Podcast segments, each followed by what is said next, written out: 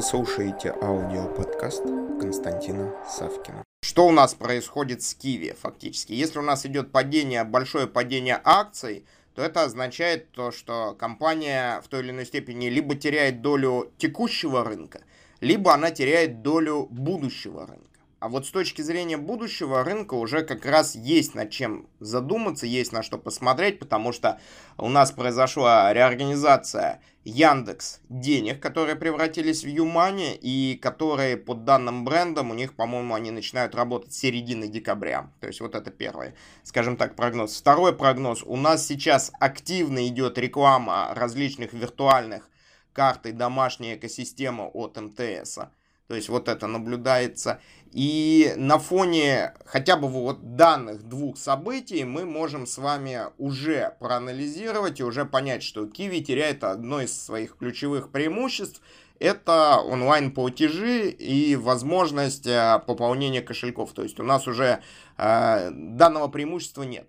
Нет данного преимущества с точки зрения анонимности кошелька, нет данного преимущества с точки зрения платежеспособности кошелька, оно утрачено. И если мы посмотрим с точки зрения менеджмента Киви и конкурентного преимущества Киви, то Киви за последние там два года ничего не делала экстра нового, экстраординарного. Да, платежные терминалы стояли, размножались как там, я не знаю кто. А, да, а, удобство кэшбэков было, но оно уже появляется сейчас у всех и появилось у всех. А дальше что? В чем ключевое преимущество? Виртуальной карточки у Киви, быстрый перевыпуск, он тоже появился у всех. То есть фактически, а, как платежная система, Киви перестала развиваться, она не ушла ни влево, ни вправо, она осталась в прошлом веке. И на мой взгляд, а, те люди, которые в Киеве работают, команду либо перекупят, либо выгонят на рынок, либо они сами уйдут, если у них какие-то новые идеи, подходы, мысли были. А, соответственно, дальше мы смотрим. Собственники Киви, э, в принципе, в идеале им сейчас уйти в кэш, кому-то очень выгодно продать Киви, но на момент падения акций ее купят просто-напросто за бесценок. Продаваться надо было летом.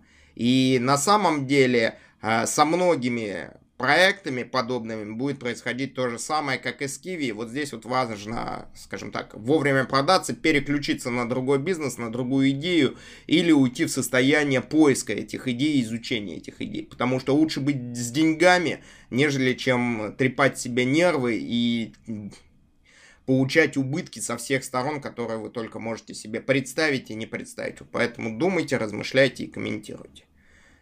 На этом пока все. Слушайте мои другие аудиоподкасты, которые вы можете легко найти, введя в Google или Яндекс запрос «Константин Савкин».